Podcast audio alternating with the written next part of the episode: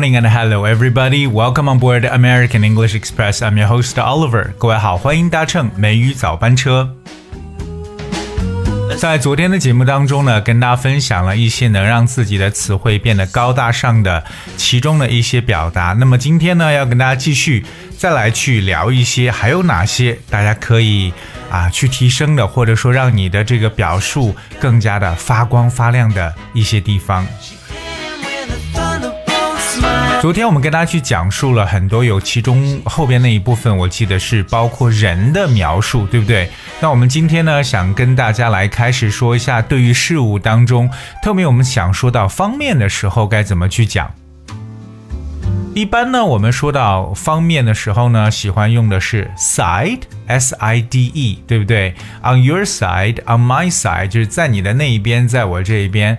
或者呢，大家比较熟悉的就是 on the one，on one hand，on the other hand，就是一方面另一方面。其实除了 side 或者说啊、这个 hand 的搭配短语之外呢，还有两个特别特别好的词，一个呢叫 aspect，a s p e c t。aspect，第二个呢叫 dimension，d i m e n s i o n，dimension。Let's talk about these two words. The first one, aspect.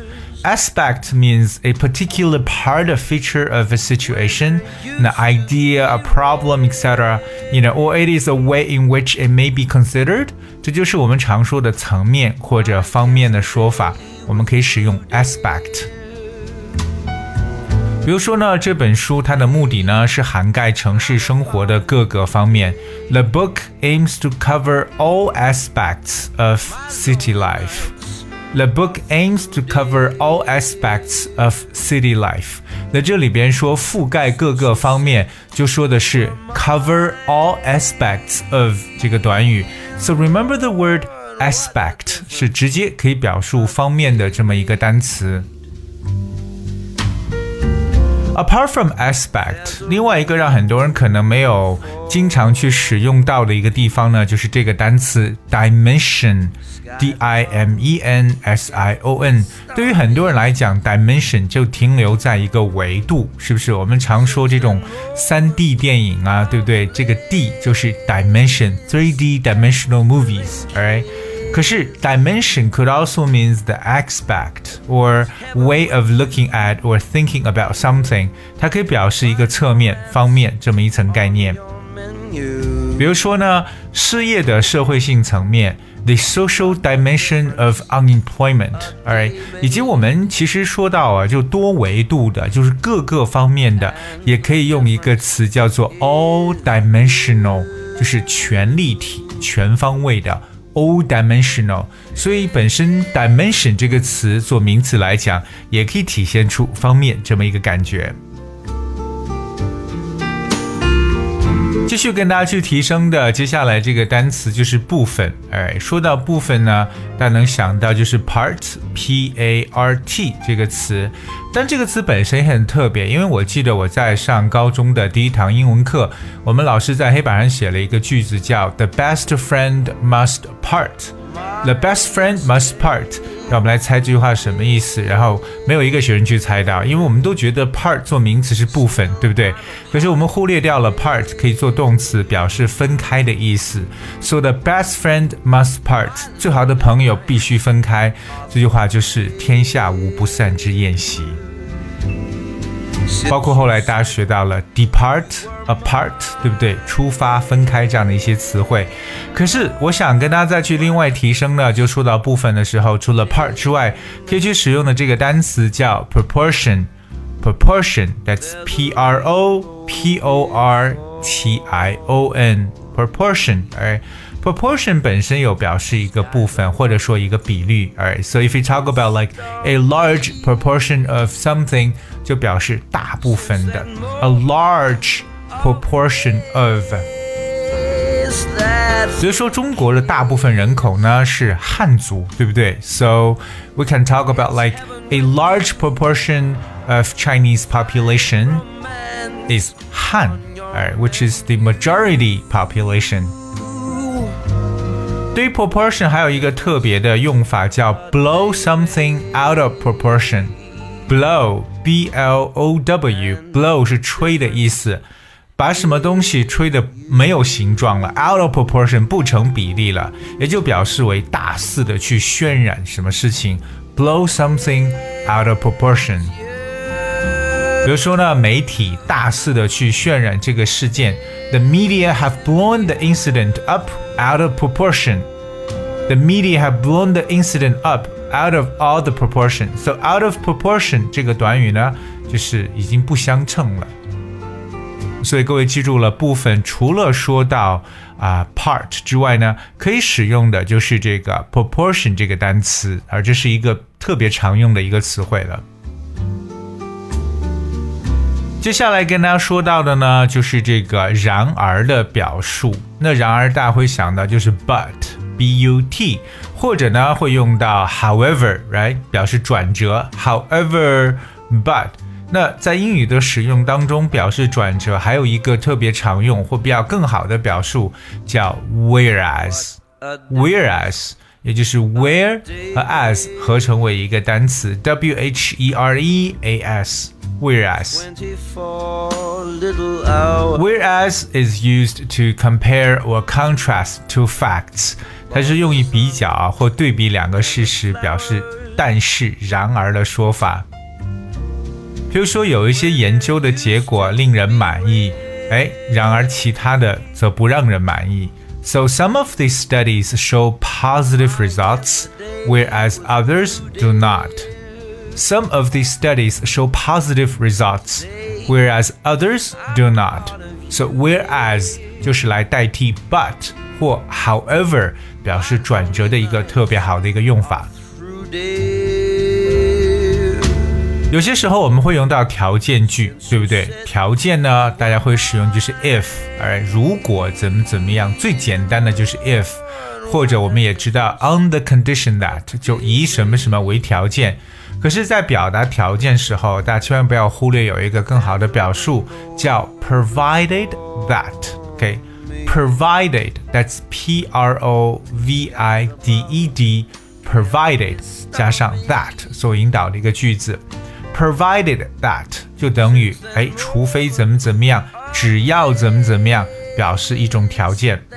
Thrilling kiss. 比如说呢，在美国，任何两个人都可以结婚，只要在结婚日双方那至少都在十六岁以上。Alright, so in the U.S., any two persons may marry, provided that both persons are at least 16 years of age on the day of their marriage. Day may 我们说到这个 provided that，比如说，如果明天天气好的话，我们就出去游玩。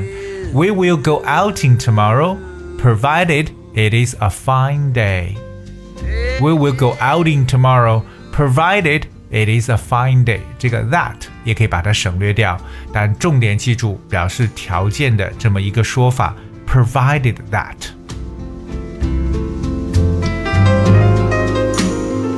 接下来想跟大家去说的就是记住什么东西。而一说到记住呢，我相信很多人想到就是 remember 这个动词，没错，remember。可是我们还有一些短语的描述，可能比 remember 更加的形象，就是 keep something in mind 或 bear something on one's mind。bear something on one's mind。B E A R bear bear 这个词呢，并不表示忍受的意思啊，在这里边它表示的呢，就是来去承受住、记住什么东西，bear something in mind。 you were 比如说，我们要记住这些血的教训，We must bear in mind these lessons paid for with blood. We must bear in mind these lessons paid for with blood. there's a rain. 最后呢，我们来讲讲最后。 最后呢，这个表述大家能想到的，像 at last，right？at last，或者说 finally，都是比较常用的。at last，finally，还有一个就是 eventually，eventually，e v e n t u a l l y，eventually。Eventually means at the end of a period of time or a series of events. Alright, so eventually 其实也是我们常常来去表示说到最后的一种说法。 比如说呢，我们的班机最终五个小时后起飞了。Our flight eventually left five hours later. 所以今天的美语早班车，Oliver 跟大家又再次说到了一些词汇方面的提升。当然了，即使我们这两期节目也不会跟大家说太多，因为真的是说不完。所以说平时呢，各位在学习语言的时候呢，特别是在表达的时候，多多的来去遵循这个喜新厌旧的原则，对不对？学到新的就不要再用旧的了，因为你都用了那么多遍了，哎，这样子才能让你的语言提升的速度呢能够攀升上去。Okay, all right. I hope you guys, I hope you guys really remember what we learned today, and uh, that's what we have for today's show. And finally, here's some for you. Every breath you take. And I hope you guys will enjoy and thank you so much for tuning in today. I'll see you tomorrow.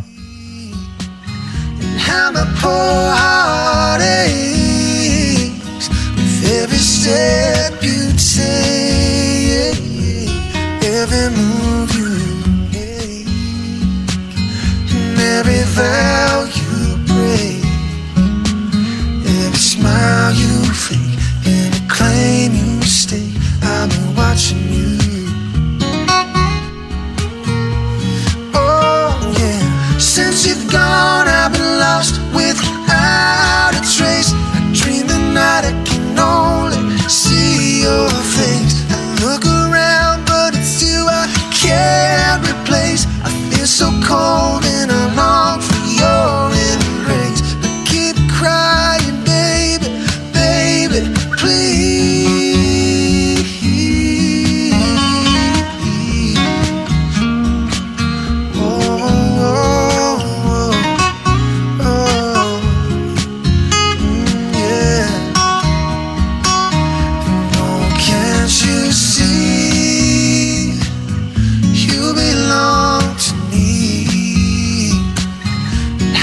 How my poor heart with every step you take, every move you make, and every vow you break, every smile you fake, every claim you stake. I'll be watching you.